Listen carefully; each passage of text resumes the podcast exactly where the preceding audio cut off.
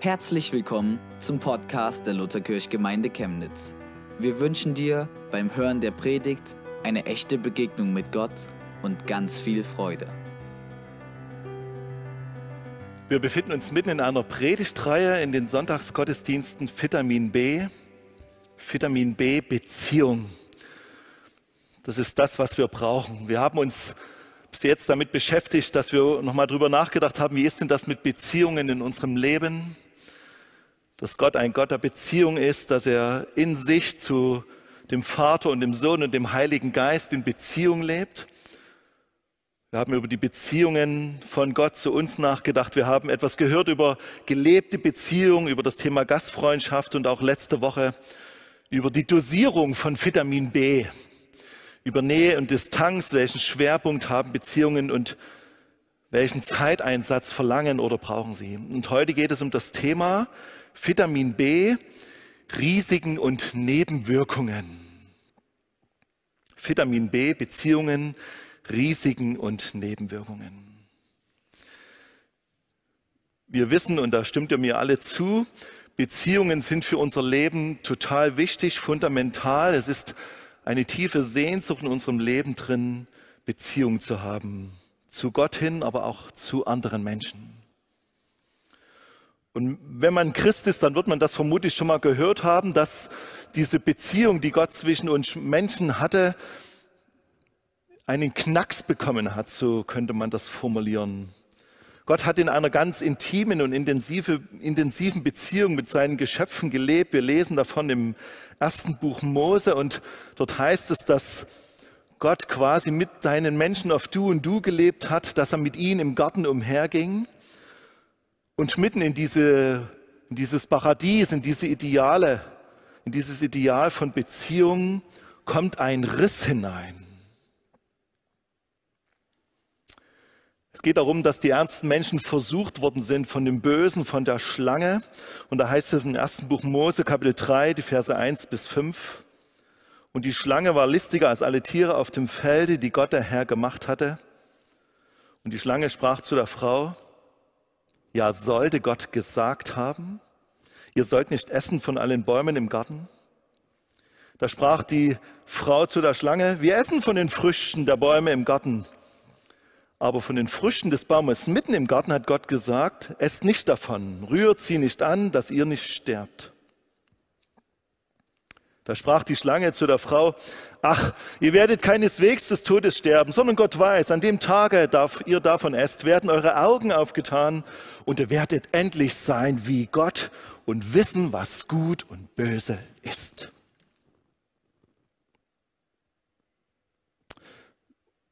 Die Geschichte geht so weiter, dass die ersten Menschen natürlich von dieser Frucht gegessen haben und sie haben ganz plötzlich Angst bekommen, haben sich vor Gott versteckt weil sie Angst hatten, irgendwie kriegen sie Ärger, wie auch immer, weil sie etwas getan hatten, wo sie spürten, das hat diese Beziehung zu Gott beschädigt. Letztendlich ist durch das, was die Schlange dort in dieser biblischen Geschichte äh, von sich gegeben hat, etwas hineingekommen in das Leben dieser Menschen, was wir mit Misstrauen bezeichnen würden. Ein tiefes Misstrauen, dass Gott es gut mit uns meint. Und infolgedessen hat Gott die Menschen gesucht und hat gerufen, Adam, wo bist du? Und Adam hat sich mit seiner Frau versteckt. Und die Beziehung zwischen Gott und den Menschen ist zerbrochen. Die Menschen mussten diesen Ort des Paradieses verlassen, weil sie keine Einsicht hatten, weil die Beziehung zu Gott gestört war. Natürlich könnte man sagen, hätte Gott nicht nochmal ein Auge zudrücken können oder wie auch immer, oder hätte Adam und Eva um Vergebung gebeten, wäre es da anders geworden. Wir lesen in der Bibel, dass es so ist, dass die Beziehung zwischen Gott und den Menschen zerbrochen war. Und die Folgen dieser zerbrochenen Beziehung sind auch heute noch zu spüren. Wir kämpfen immer wieder auch als Menschen in unserem Leben mit dem Thema Misstrauen. Wenn wir einmal mal Vertrauen haben, dann ist das natürlich schön und wunderbar, aber wir erleben immer wieder auch in unserem persönlichen Leben Egoismus und Selbstsucht. Wir wollen unser Leben ohne Gott meistern und scheitern immer wieder daran. Das sind alles Folgen dieser zerbrochenen Beziehung. Und wenn ich heute über Risiken und Nebenwirkungen spreche, dann müssen wir das immer so im Hintergrund haben, dass das immer noch mitschwingt wie in unserem Leben oder wenn wir allgemein über Beziehungen in dieser Welt nachdenken. Wir haben ja die unterschiedlichsten Beziehungen und wir alle hier in diesem Kirchenschiff und dieser Kirche haben definitiv schon erlebt, wie Beziehungen sich verändern, Beziehungen auch Schaden nehmen. Und vermutlich werden das auch schon viele erlebt haben, wie Beziehungen zerbrechen und nicht mehr mit der Qualität oder auf dem Level weiterlaufen, wie wir sie vielleicht einmal gelebt haben oder erlebt haben. Und auch in der Bibel ist davon die Rede, dass Beziehungen zerbrechen. Deswegen mag ich auch so die Bibel, weil das ist nicht glatt gebügelt, da geht alles klar und am Ende kommt noch Gott und dann ist alles in Ordnung, sondern die Bibel handelt definitiv von Menschen, die auch in gebrochenen Beziehungen gelebt haben oder die gebrochene Beziehungen und Verletzungen in ihrem Alltag gespürt haben. Da ist die bewegende Geschichte von Josef, diesem Kind von Jakob, nachzulesen im ersten Buch Mose, Kapitel 37 bis 44. Dort wird von Josef, dem Sohn von Jakob, gesprochen. Dieser Josef, der hatte noch ganz andere Brüder. Eigentlich elf, aber zehn, die viel älter waren als er. Und wenn man diese Geschichte liest, das empfehle ich euch mal, sie am Stück zu lesen. Ersten Buch Mose, Kapitel 37 bis 44, 45. Da entdecken wir, wie Beziehungen unter Druck kommen, wie Beziehungen zerbrechen.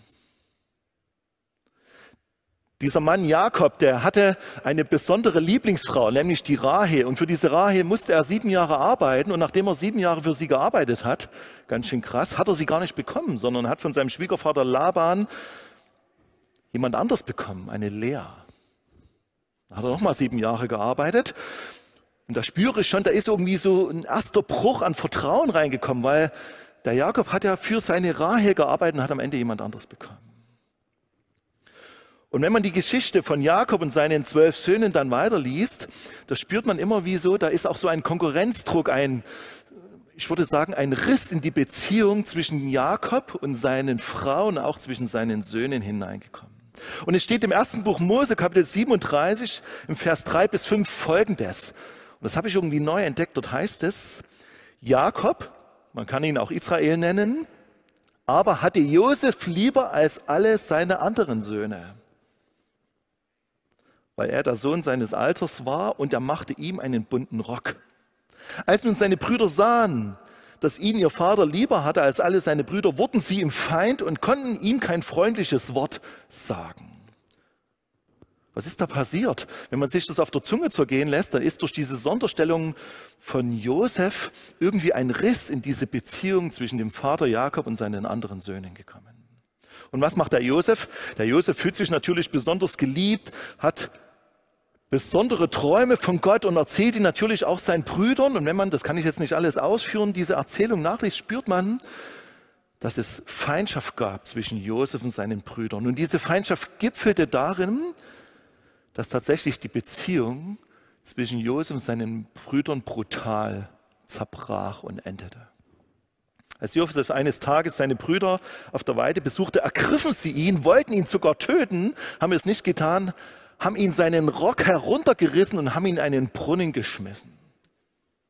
Seine Brüder, seine Geschwister. Und letztendlich haben sie den Josef verkauft an eine Karawane, die von Midianitern geführt worden ist. Und letztendlich ist Josef in Ägypten gelandet als Sklave. Das war das Ergebnis, was schon bei Jakob losgeht, wo dieser Riss in diese Beziehung hineingekommen ist. Und da spüre ich, wie Menschenverachtendes, wie Brutales dazu führt, dass Beziehungen sogar in Familien zerbrechen. Und ich habe mir in einem ersten Punkt darüber Gedanken gemacht, woran zerbrechen denn Beziehungen? Beziehungen zerbrechen daran, dass Menschen sich gegenseitig verletzen.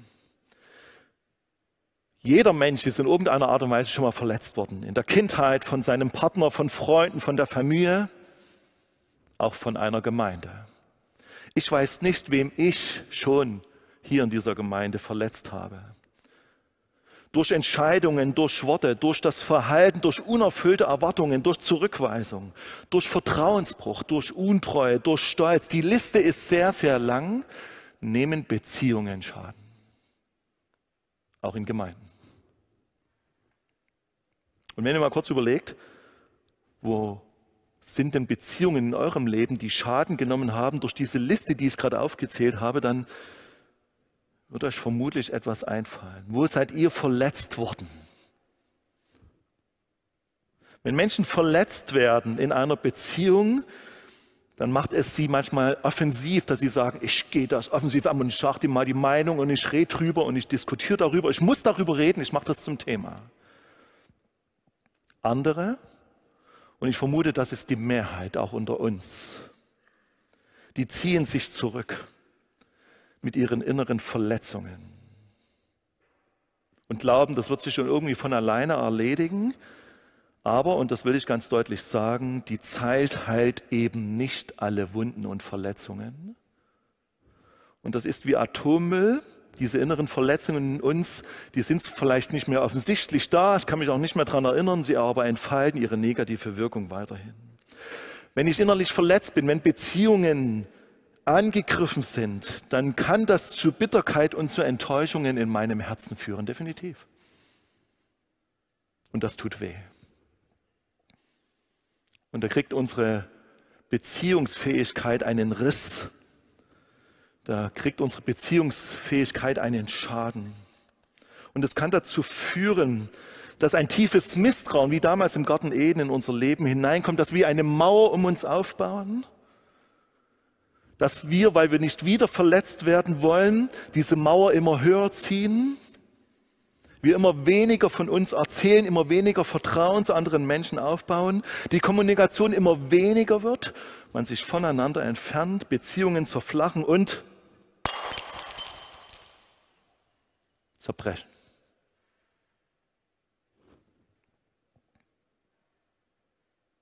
Scherben. Ich weiß zum Beispiel nicht, warum bei einer Hochzeit man immer Scherben macht. Erstmal muss das Brautpaar immer wegräumen und Scherben bringen Glück. Äh, weiß ich nicht. Komischer Brauch, aber das mal so am Rande. Dann liegen Scherben da. Und diese Scherben sind ein Zeichen dafür, dass etwas kaputt gegangen ist, zerbrochen ist in Menschen. Und für manche ist dann das Thema endgültig erledigt. Mit dir rede ich kein Wort mehr. Aber innerlich leiden wir und spüren, wie es uns zerreißt. Und auch in unserer Gemeinde spüre ich, dass, dass uns Dinge zerreißen. Nicht nur die Situation, die wir, zwei, die wir seit zwei Jahren haben, führt dazu, dass manche Beziehungen zum Erliegen gekommen sind. Wir sehen uns gar nicht mehr. Wir haben uns voneinander entfernt. Vielleicht treten wir miteinander aber nur noch oberflächlich das, woran wir gemeinsam geglaubt haben, was unser gemeinsamer Fokus war, unser Glaube an Jesus, dass wir als Gemeinde mit der Kraft Gottes diese Welt verändern wollen, das ist irgendwie in die zweite Reihe gedreht. Irgendwie auch logisch, weil wenn man nicht mal miteinander unterwegs ist, wenn Beziehungen zerbrochen sind, angeknackst sind und nichts passiert, dann entfalten diese zerbrochenen Beziehungen ihre negativen Auswirkungen. Wie weiter? Ich rede ja heute über Risiken und Nebenwirkungen. Tatsächlich ist es so, wenn man eine Beziehung eingeht, da besteht das Risiko, dass die Beziehung auch vielleicht mal in schweres Fahrwasser kommt. Und auch wir wissen in unserer Gemeinde, manche haben das live erlebt, manche nicht live, dass Beziehungen, auch Ehebeziehungen zerbrochen sind. Und dass Menschen obwohl sie erfüllt waren von der Liebe Gottes, daran selber zerbrochen sind und auch ihre Beziehung zu dieser Gemeinde. Wie weiter? Diese zerbrochene Beziehung oder diese inneren Verletzungen, die kann man eben nicht durch die Veränderung der äußeren Lebensumstände entkommen. Josef ist nach Ägypten transportiert worden und Gott hat ihn dort tatsächlich gesegnet, aber die Bibel spricht davon nicht. Aber ich glaube zutiefst, wenn man das so liest, und wenn man die Geschichte von Josef bis zum Ende liest, dass da ein tiefer Schmerz in seinem Leben war, da komme ich da nochmal drauf. Manchmal sagen wir, da gehe ich in eine andere Stadt oder ich wechsle die Gemeinde oder wie auch immer. Ich glaube aber, dass er wegen seiner Verletzungen auswandert, woanders hingeht, den Partner wechselt, die Freunde oder auch die Gemeinde. Der nimmt seine inneren Verletzungen und Abbrüche mit. Die sind in mir drinnen. Und die Heilung dieser Verletzung und die Heilung dieser Beziehung oder die eventuelle Wiederherstellung, das muss in uns drin in unserem Leben beginnen. Und die entscheidende Frage, die wir uns stellen sollten, ich kann ja heute nicht alles erzählen, in diesem Gottesdienst könnte ich fünf Stunden predigen oder noch mehr. Wollen wir das? Willst du das, dass du heil wirst und dass Beziehungen in deinem Leben heil werden? Das ist nicht zuerst die Frage, willst du wieder mein Freund sein oder willst du wieder mein Partner sein, meine Frau oder mein Ehemann? So mal ganz schnell, so, so schnell wie eine Verletzung halt heilt. Die Frage, die sie stellt, ist eher, willst du das, dass sich das, was dazu geführt hat, dass Beziehungen in die Brüche gehen, dass sich das in deinem Leben verändert? Man könnte auch die Frage stellen, wenn man über Verletzungen spricht, willst du gesund werden? Willst du das? Willst du dein Leben anschauen? Deine Beziehungen, die Scherben, die da sind, willst du sie anschauen und willst du, dass sich dort was verändert? Das ist der erste Punkt, der wichtig ist. Jesus hat häufig Menschen gefragt, willst du gesund werden? Wie kommt denn Jesus auf so eine Idee? Willst du gesund werden? Na klar will ich das.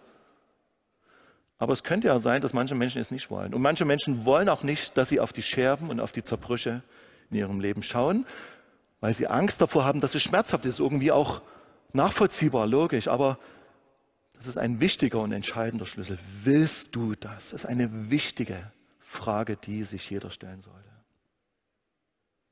Und übrigens, die Antwort darauf, dass Gott heilen will, die ist ja, das will er. Das steht tatsächlich in seinem Wort.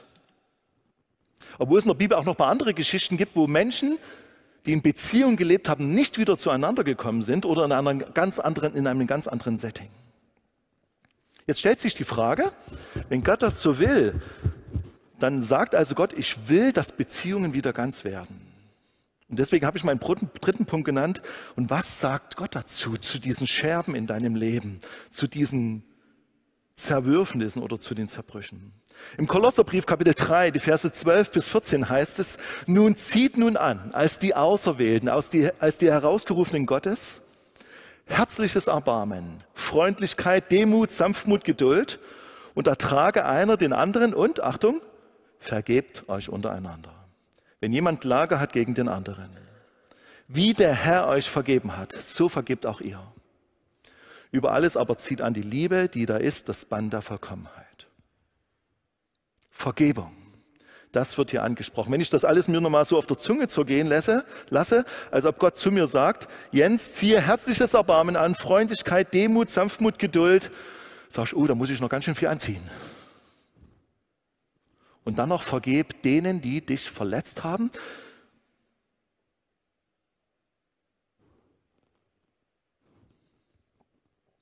Aber was Gott einfach hier mit diesem Text sagt, ist, zieht nun an, an die, als die Auserwählten Gottes. Jens, du bist ein Kind Gottes. Ich predige jetzt mal von mir. Du bist ein Kind Gottes. In dir lebt Jesus, wenn du tatsächlich Christ bist.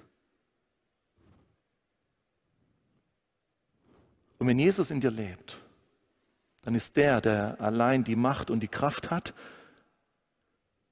Dinge in dir zu bewirken, dass du bereit bist, denen, die dich verletzt haben, zu vergeben. Oder Vergebung tatsächlich auszusprechen. Und diesen Prozess der Vergebung und der Versöhnung zu gehen, der im besten und optimalsten Falle wieder zu einer Wiederherstellung von Beziehungen führen kann. Aber, und das habe ich ja vorhin schon kurz erwähnt, es gibt tatsächlich Beispiele auch in der Bibel, wo Menschen sich getrennt haben und wo man, die, wenn man die Bibel weiterliest, sie wieder ein bisschen zusammengekommen sind. Ich habe nochmal genau nachgeschaut. Wir können das nachlesen, Apostelgeschichte 15 zum Beispiel. Da wird von Paulus gesprochen und Barnabas. Zwei Typen, die zusammen unterwegs waren im Reich Gottes, die zusammen auf Missionsreise waren, die sich das Bett geteilt haben, würde ich mal vermuten. Die durch dick und dünn gegangen sind. Sie haben lange Reisen unternommen, haben ihr Leben diesem einen Ziel untergeordnet, Menschen vom Glauben an Jesus Christus zu erzählen und sie zu Jesus zu führen.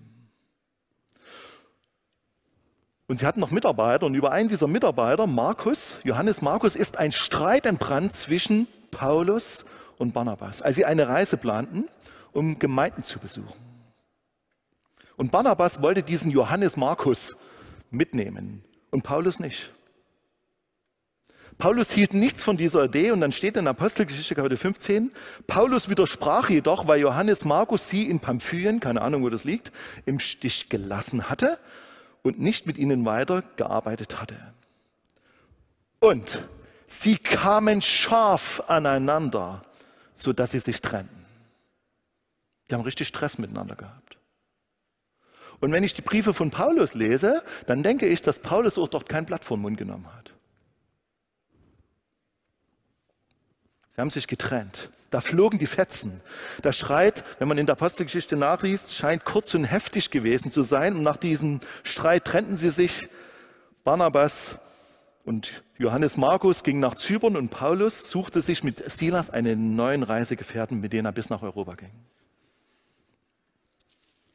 Später, wenn man die Bibel liest, merkt man, dass sie sich wieder einander angenähert haben. Und das Spannende ist dort in diesem Fall, ich weiß gar nicht, ob sie sich versöhnt haben. Aber man kann das so ein bisschen erahnen aus dem, was in den Paulus, Paulusbriefen geschrieben ist. Barnabas versöhnt sich später mit Johannes Markus vorausgesetzt, dass es tatsächlich dieser Johannes Markus ist, aber das ist eine theologische Nebensache und Nebensache, aber sie konnten quasi, weil sie sich getrennt hatten, das ist vielleicht etwas Positives, an verschiedenen Orten in dieser Welt weiterleben und sind am Ende wieder zu einer guten Partnerschaft zurückgekommen, obwohl es vielleicht nie mehr so geworden ist wie zum Anfang ihrer Beziehung. Das macht mir die Bibel so lieb, weil die Bibel bügelt nicht alles glatt drüber, sondern sie berichtet von Stress, von Auseinandersetzungen, dass es schwer war, zusammenzuarbeiten. Manche sind gar nicht wieder zueinander gekommen.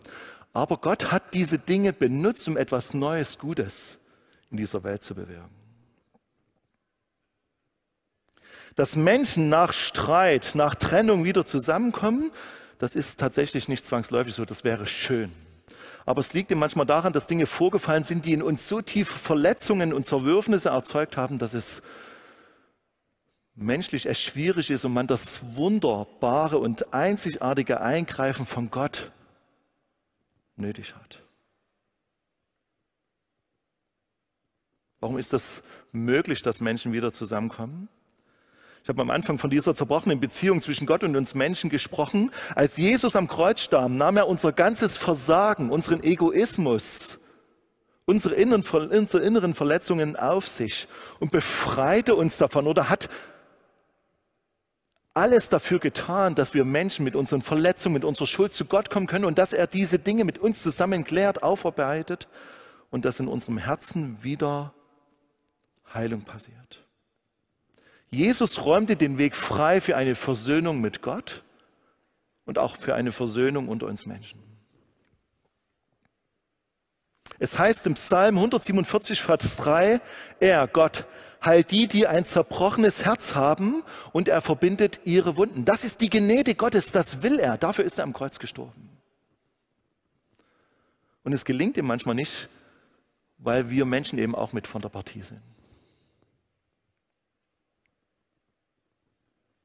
Eine bekannte Psychiaterin, Dr. Margarita Seiwald, die hat vor kurzem auf einer Konferenz gesprochen, der weniger Konferenz auf der, im Augsburger Gebetshaus, die hat mal Folgendes gesagt. Es ist nicht möglich, in tiefer, authentischer Beziehung zu Gott, zu mir selbst und meinem Nächsten zu leben, wenn ich nicht versöhnt bin mit meinen Wunden und wenn ich nicht versuche, emotional zu reifen oder emotional reif zu leben. Ich wiederhole den Satz nochmal. Eine christliche Psychiaterin. Es ist nicht möglich, in tiefer, authentischer Beziehung zu Gott, zu mir selbst und meinem Nächsten zu leben, wenn ich nicht versöhnt bin mit meinen Wunden und wenn ich nicht versuche, emotional reif zu leben. Ich frage dich heute beim Thema Beziehung, bist du versöhnt mit deinen inneren Wunden? Bist du geheilt von deinen inneren Wunden? Bist du versöhnt mit deiner Lebensgeschichte?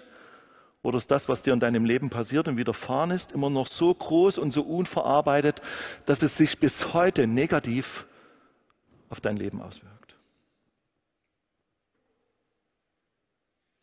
Dritter und letzter Punkt. Wie kann ich denn diesen Prozess der Heilung und der Versöhnung gehen? Im Epheserbrief Kapitel 4, die Verse 23 bis 27 heißt es, lasst euch in eurem Denken verändern und euch innerlich ganz neu ausrichten. Ziehe das neue Leben an, wie ihr neue Kleider anzieht. Denn Ihr seid zu neuen Menschen durch Jesus geworden. Ja, das ist es. Wenn Jesus in mir lebt, wird es Jesus nicht darauf belassen, dass in meinem Leben Dinge ungeklärt sind, sondern er wird dort ansetzen. Er wird seinen Finger darauf legen und sagen, Jens, ich will mit dir diese ungeklärten Beziehungen in deinem Leben klären. Und das mache ich mit dir zusammen. Deswegen schreibt Paulus, lasst euch in eurem Denken verändern und innerlich ganz neu ausrichten. Zieht das neue Leben an, was euch Jesus gegeben hat. Zieht es an wie eine neue Klamotte. Ihr seid neue Menschen, ihr habt ein neues Herz. Das Problem ist nur, dass die Scherben in unserem Leben dieses Neue immer wieder in Misskredit bringen, immer wieder neu aufschlitzen, uns wehtun.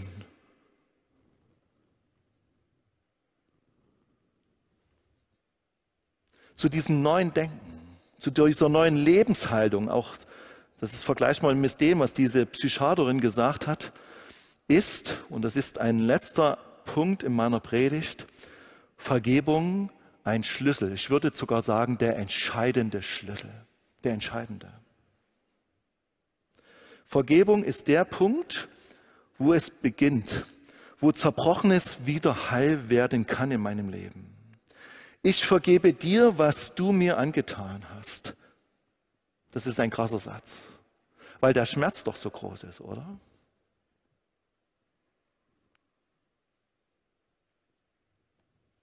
Wenn ich ausspreche, ich vergebe dir, heißt das nicht, ich vergesse, was passiert ist oder ich tue das relativieren, was damals passiert ist oder jetzt muss ich mal ganz fromm sein und dann ist das alles wieder in Ordnung.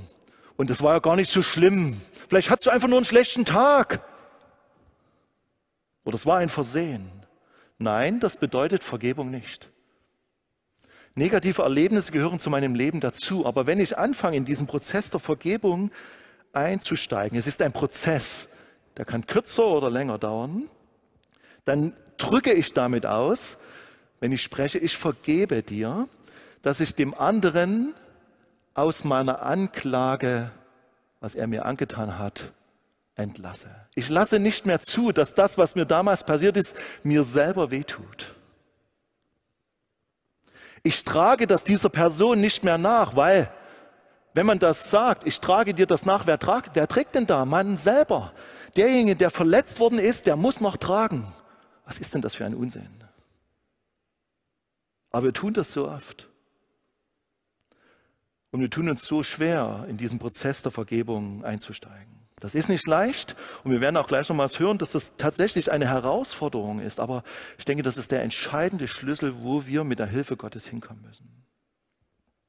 Gott mutet uns diesen Prozess zu. Und wenn wir über Beziehungen reden, dann dürfen wir nicht beschweigen, dass es eben genau diese Risiken und Nebenwirkungen gibt in Beziehungen. Und das Problematische ist, obwohl wir mit Gott leben wollen, befinden sich viele Christen in dem Modus des inneren Rückzugs, der inneren Verletzung, des Misstrauens gegenüber Menschen und letztendlich auch dann gegenüber Gott. Wenn du also gesund werden willst, dann ist es erstmal wichtig anzuerkennen, dass man verletzt ist. Dann ist es wichtig, die Frage zu beantworten, willst du gesund werden? Und dann ist es wichtig, das Wort Gottes zu nehmen und zu lesen, was Gott denn dazu sagt. Es ist auch wichtig, seinen Schmerz anzuerkennen und zu entdecken, ja, ich bin tatsächlich verletzt. Aber dabei darf ich nicht stehen bleiben weil Jesus hat mich zu einem neuen Menschen gemacht. Die Kraft Gottes, die Auferstehungskraft ist wirksam in unserem Leben, aber wir nehmen sie so wenig in Anspruch. Es ist wichtig, sich mit diesem Thema Vergebung zu beschäftigen und nicht mal ganz allgemein im Gottesdienst das Vaterunser zu beten und im Hinterkopf zu haben, fällt mir schwer, das einzulösen. Vergebung auszusprechen ist wichtig, sage ich ganz dezidiert, weil erst dann Schritte der inneren Heilung und Versöhnung gegangen werden können. Wenn du also gesund werden willst, wenn du erleben willst, dass Beziehungen wieder heil werden oder im optimalsten Falle, dass man wieder zusammenkommt, dann beginnt diesen Prozess der Aufarbeitung, spricht Gott zu uns. Und ich spüre, dass das für mich persönlich wichtig ist. Ich erlebe ganz, ganz aktuell, dass Beziehungen zerbrechen oder am Zerbrechen sind oder zerbrochen schon sind. Und deswegen spüre ich, dass Gott auch mich herausfordert und sagt, Jens, fange an, konkrete Schritte der Aufarbeitung und der Vergebung zu gehen. Wie ging es mit Josef weiter? Ganz kurze Bemerkung noch am Ende.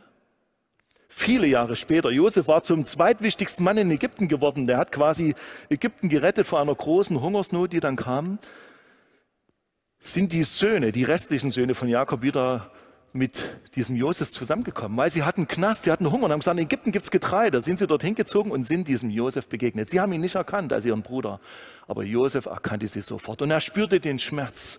Und wenn man diese Geschichte von Josef weiterliest, da spürt man, wie Josef einen Trick angewandt hat, dass sie wieder zurückgekommen sind. Ich erzähle es nicht zu viel, die Jugendlichen nur sagen, ich tue es nicht spoilern, sondern lest selber nach.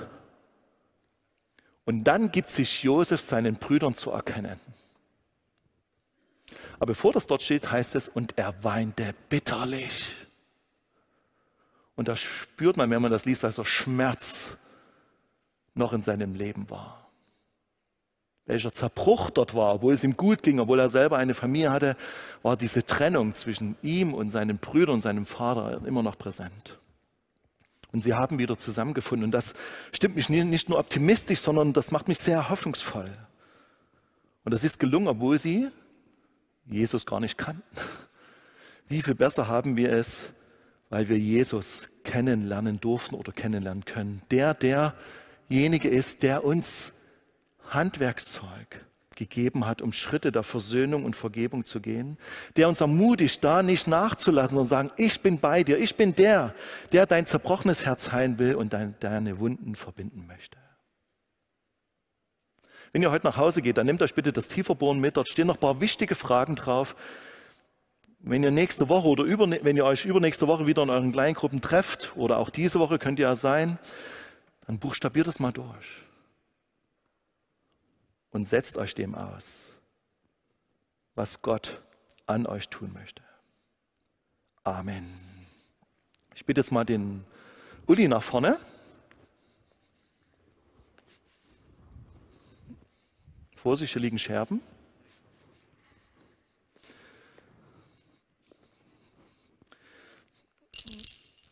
Uli, erzähl du mal, wo du, wenn du das so kurz tun kannst, wo du Zerbruch von Beziehungen in deinem Leben erlebt hast. Ja, die viele werden es wissen oder ich habe selber Zerbruch in unserer Ehebeziehung erlebt. Nach knapp 25 Jahren ist unsere Ehe auseinandergegangen. Wir hatten ja vier Kinder gehabt, haben sie immer noch. Die vier Kinder sind groß geworden und irgendwann hat sich das Leben verändert. Und in den letzten Jahren unserer Ehe ist es uns immer weniger gelungen, irgendwie einen gemeinsamen Weg zu finden. Und ich habe gemerkt, dass die Art, was uns früher zusammengebracht hat, hat uns nicht geholfen, mit dieser Lebensphase, wo die Kinder groß sind, wo man, wo die ihre eigenen Wege gehen und wo man als Einzelne, als Mann, als Frau, aber auch als Ehepaar nochmal für ganz neuen Fragen steht, ist es uns nicht mehr gelungen, dort wirklich einen gemeinsamen Weg wiederzufinden. Und was hat dir dort, du bist ja ein Mensch, der mit Jesus lebt, der Jesus kennt, mhm. der bei Campus für Christus arbeitet. Was hat dir dort geholfen in, in, in dieser Phase? Ich würde jetzt mal sagen, aus biblischer Sicht, aber vielleicht auch aus nicht biblischer Sicht. Ja, zuerst mal war das wirklich ein Zerbruch. Also ein, es hat mir wirklich einen Boden unter den Füßen weggerissen, weil dem Moment war mir klar, der Mensch, mit dem du eigentlich das Leben teilen wolltest, mit dem du gemeinsam durch dick und dünn gehen wolltest, der meisten von, oder die am meisten von dir wusste, war nicht mehr da. Ich wusste, es hat Auswirkungen auf den Rest der Familie. Was machen, wie geht's mit der Familie? Was machen die Kinder? Wie, was, wie wirkt sich das aus?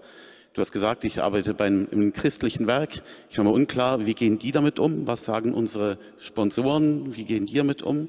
Und ich wusste auch, der Platz, wo ich wohnte, das Haus, was wir hatten, auch das war gefährdet, weil ich wusste, das kann ich alleine kaum bezahlen. Also sozusagen erstmal eine existenzielle Krise auf allen Ebenen. Was mir geholfen hat, ich weiß nicht, ob biblisch oder nicht biblisch, auf jeden Fall das erstmal zu akzeptieren, dass ich jetzt am Boden bin, dass ich wirklich niedergeschlagen bin und nicht einfach wieder ausspringen kann und weitermachen. Das hat mich ein bisschen, ja, widersprach nicht so ganz, oder widersprach eigentlich meiner Natur, aber erstmal zu sehen, ich bin wie ein Boxer zu Boden gegangen und ich kann nicht sofort wieder aufspringen. Ich brauche eine Zeit, wo ich Wunden lecken muss. Also es haben mir geholfen, ein paar gute Beziehungen, mm, aber erstmal akzeptieren, okay, jetzt bist du erstmal unten und dann hat das, habe ich gemerkt, ich muss darüber nachdenken, das hat mein Glauben sehr hinterfragt, also von biblischen her. Ich habe gemerkt, vieles von dem, was ich vorher geglaubt, gedacht, gehört, gelernt habe, hat nicht getragen. Viele Wünsche, die ich hatte, viele Gedanken von Gott, hey, der hilft dir doch dadurch und war nicht da. Ich habe gemerkt, Gott fühlt sich sehr weit weg an. Er ist nicht da, er antwortet nicht und ich bin eigentlich ziemlich allein. Und das zu ertragen war nicht immer einfach, aber es war gut, da wirklich hinzuschauen. Auch zu schauen, vorhin hast du von Gefühlen gesprochen, von einem Psychologen. Ich denke, genau das ist richtig, hinzugucken, welche Gefühle sind da. Und ich habe gemerkt, ich bin traurig, ich bin verletzt, ich bin wütend, ich bin frustriert, ich habe Angst, ich habe all diese ganzen Scheißgefühle. Und das wirklich hinzugucken und, zu sehen und auch zu benennen, warum bin ich das? Warum bin ich jetzt traurig? Was für Ängste habe ich alles? Das hat mir geholfen, damit umzugehen. In dem Moment, wo ich Gefühle wirklich benenne und hingucke, ist, glaube ich, der erste Schritt auch zur Heilung, damit umgehen zu können. Also das war erstmal wichtig, diesen auf dem Boden zu liegen, Zeit zu nehmen, mir selber Zeit zu geben, um das wirklich ähm, anzugucken. Zweiter Punkt wäre Vergebung. Ja, okay. Das, äh, Warte mal. Genau, ich muss mal aufpassen. Vergebung. Als Christ wusste ich klar, ich muss vergeben. Eigentlich ist es mir nicht schwer gefallen, schnell für mich im Kopf zu sagen, ja, ich möchte ihr auch vergeben. Ähm, das war erstmal nur eine rein intellektuelle, fast juristische Akt für mich zu sagen, nee, ich bin jetzt sauer, aber ich möchte eigentlich nicht dauerhaft auf sie sauer sein. Ich möchte dieses vermeintliche Recht, was man denkt zu haben, auf Gerechtigkeit, auf einen Prozess. Diese Anklageschrift gebe ich sozusagen an Jesus und er soll sich darum kümmern. Damit war aber noch lange nicht alles gut, aber es war für mich, ich glaube, es war der erste Schritt, um dann auch wirklich das loslassen zu können. Dann, wie gesagt, diese Emotionen anzuschauen. Und es war für mich auch wichtig, mir selbst zu vergeben. Weil ich merke, so eine Scheidung, Trennung hat sehr viel mit, ich wusste genau, ich habe viel, vieles falsch gemacht. Ich wusste, dass manche Sachen in meinem Leben, die waren nicht gut gelaufen. Und das selber mir zu akzeptieren, Gott vergibt mir das, ist nicht so ganz leicht. Und ich kenne viele, die sich total schwer tun damit, die, sich selbst zu vergeben. Aber wenn wir uns selber nicht vergeben können, ja, dann haben wir vielleicht Jesus noch nicht wirklich verstanden. Weil das ist, das ist Jesu Art, zu vergeben und zu heilen. Also das war und das dritte Punkt vielleicht noch mit Emotionen klarzukommen. Ich habe gemerkt, ich muss meine Gefühle und das, was ich Gott gegenüber hatte, auch ausdrücken. Auch zu schauen, hey, Gott, du hast, warum hast du das zugelassen? Warum ist hier das passiert? Warum ist Gott so weit weg? Und ich habe gemerkt, das hat vieles in meinem Gottesbild erneuert und inzwischen würde ich sagen, verbessert. Ich merke, dass ich, ja, einfach meine Gottesbeziehung sich vertieft hat, weil ich gemerkt habe, vieles von den, ich sag mal, frommen Gedanken, die ich hatte, hat nicht gehalten, aber Jesus selbst hat gehalten. Auch wenn ich ihn erstmal vielleicht gar nicht, manchmal nicht erlebt habe, manchmal nicht gespürt habe. Aber spätestens im Rückblick kann ich sagen, Jesus allein und er hat gehalten. Letzte Frage noch. Wie hast du dabei Gemeinde erlebt oder überhaupt, ich sag mal, den christlichen Kontext, in dem du dich bewegt hast?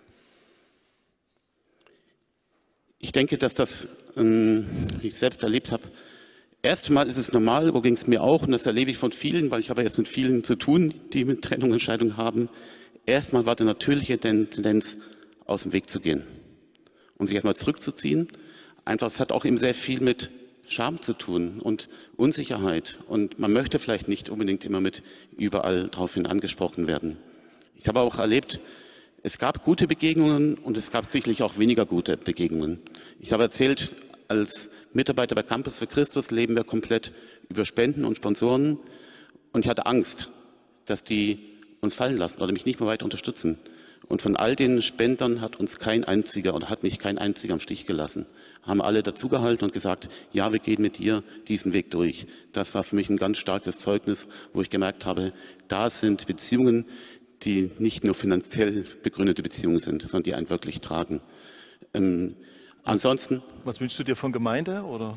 Genau. Was ich mir von Gemeinde wünsche, zum einen, und das machen wir ja heute, und das finde ich sehr gut, dass wir das wirklich auch mal thematisieren. Weil Scheidung, weil Scheitern überhaupt gehört, glaube ich, zu unserem Leben dazu. Und wir erleben das eigentlich fast alle irgendwo. Sei es durch die Ehe, sei es durch einen Beruf oder die Kinder werden nicht so, wie man es will oder irgendwo anders. Ich glaube, solche existenziellen Erfahrungen machen die meisten von uns irgendwann leben. Und dann ist es gut, und dann bewährt sich, ob unser Glaube das hält. Von daher ist es wichtig, dass wir einfach eine Offenheit haben, dass Scheitern auch passieren kann. Und wenn das passiert, wenn wir es erleben in unserer Gemeinde, dann ist es gut, ja einfach dazuzustehen. Nicht viele Ratschläge gegeben und zu sagen, was man alles tun muss und auch noch nicht mehr betonen, wie katastrophal das ist. Ich hatte Christen gehabt, die haben mir angesprochen, ach, das ist aber schlimm, das ist eine große Katastrophe. Das hat nicht geholfen, weil das wusste ich selber schon. Mir haben die Leute geholfen, die zur Seite gestellt haben, zu mir zur Seite gestanden haben und gesagt haben, hey, das, was dir passiert ist, passiert vielen anderen auch. Und ich stehe ich steh einfach an deiner Seite und helfe dir, dass du deinen Weg wiederfinden kannst. Das würde ich mir wünschen. Also ich, mein Gedanke ist, mein Traum ist, Kirche sollte eigentlich der barmherzigste Ort der Welt sein. Das ist so ein Motto, was ich mal gehört habe und was mir sehr gut gefällt. Und das gerade dann besonders deutlich wird, wenn wir von Scheidung oder überhaupt von Scheitern reden. Vielen Dank, Uli, für alle Offenheit.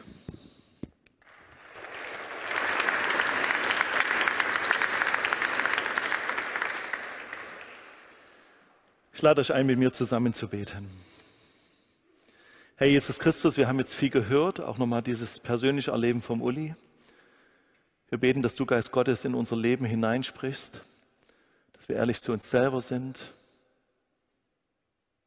dass die Kraft deiner Vergebung und deiner Versöhnung in unserem Leben immer mehr Raum einnimmt und dass wir erleben, Jesus, dass du Dinge heilst,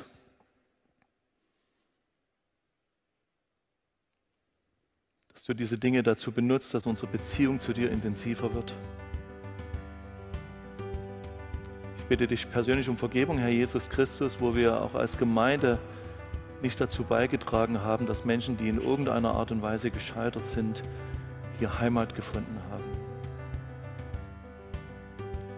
Ich danke dir, dass du trotz allem Scheitern gute Gedanken und gute Pläne für unser Leben bereit hast. Und ich danke dir, dass wir wissen dürfen, dass du der bist, der uns nicht ablehnt, der immer wieder zu uns kommt, der uns berühren, heilen und wiederherstellen möchte. So bete ich jetzt auch, Jesus, für all die, die in solchen Lebenssituationen sich befinden.